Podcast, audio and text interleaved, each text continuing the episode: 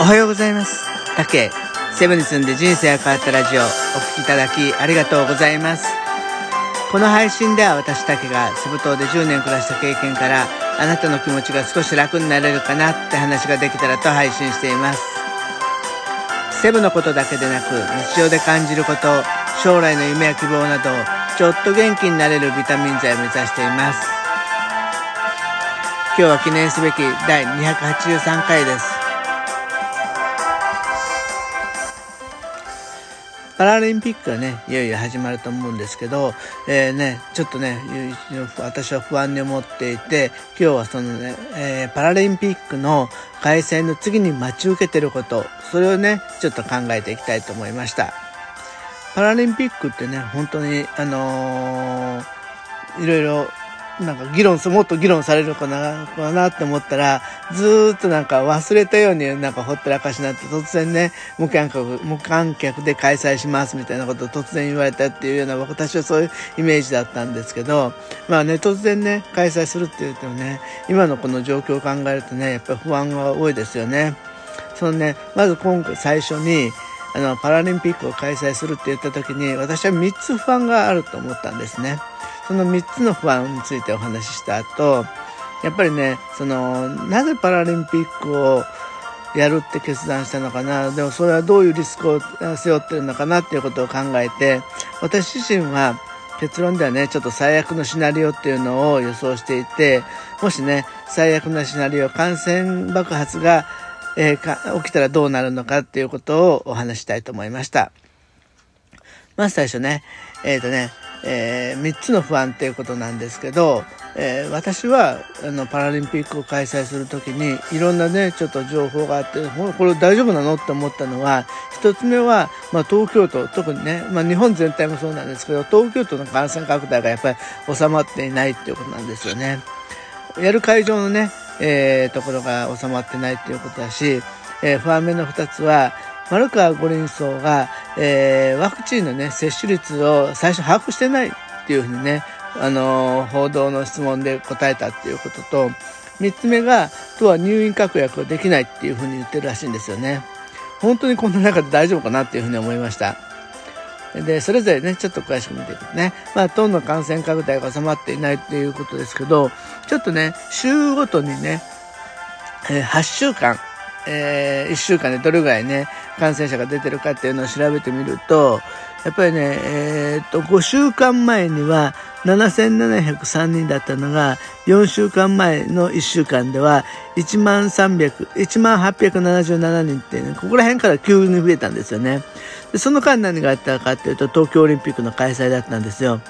で、その東京オリンピックの開催の週の、その次が1万877から2万2501っていうことで、倍ぐらい急に増えたんですよね。これって、あの、オリンピックでたくさん人が増えて、そこでかんの移って発病してっていうのがやっぱりね、えー、3、4日から1週間ぐらい後になる数字に出てくるっていうと、やっぱりね、東京オリンピックの開催のタイミングでね、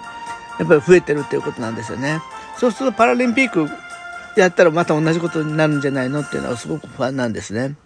それと二つ目が、さっき言ってた、丸川大臣が、ワクチン接種の、えー、接種率ってどうですかって聞かれたときに、接種率は把握してませんってさらっと言ったんですよね。翌日ね、えー、すぐ88%ですっていうふうに発表されたんですけど、選手の安全を図り、感染のキーであるワクチンの接種率を把握してない。まあ、それがね、話題にならないっていうところが、えっ、ー、とね、そんな人が 運営してて大丈夫なのってやっぱり思っちゃいますよね。それで不安目の 3, 3つ目は、えー、都は入院確約をできないっていうふうに言ってるんですよね。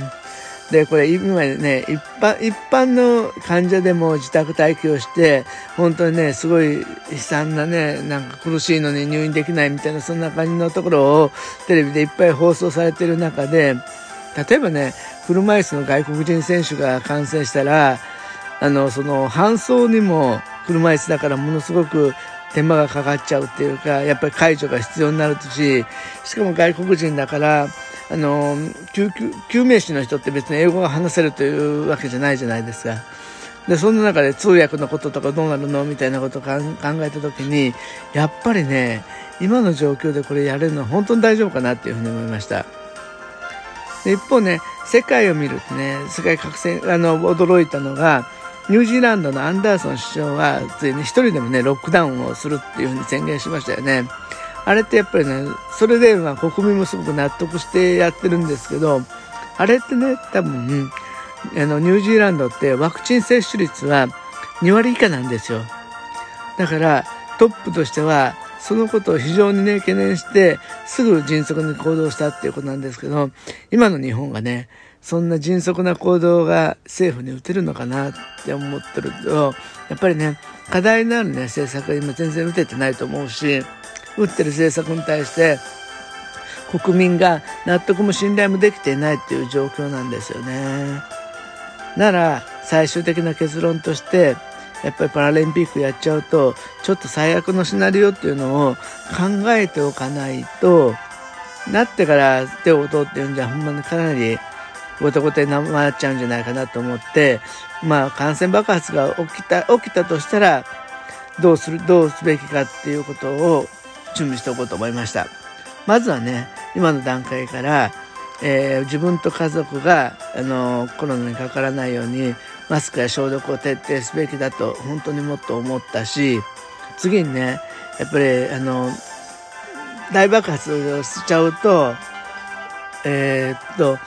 やっぱマスクや消毒液、食料品なんかがね、やっぱり不足すると思うんですよね。コロナの最初の時ね、マスクは全然買えなくて困ったみたいに。なので少しね、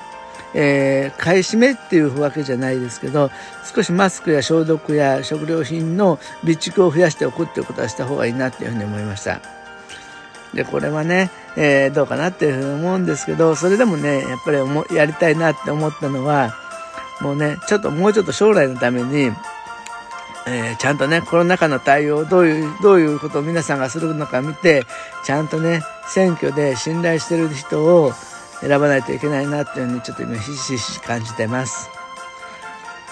まあね、えー、3番目の選挙はね、まあちょっと置いといたとしても、やっぱり自分がかからないようにするのと、えー、マスクや消毒液の備蓄を少し多くしておくっていうのは、皆さんもね、された方がいいんじゃないかなっていうふうにちょっと思ったのでね、ご紹介がてら、えー、放送させていただきました。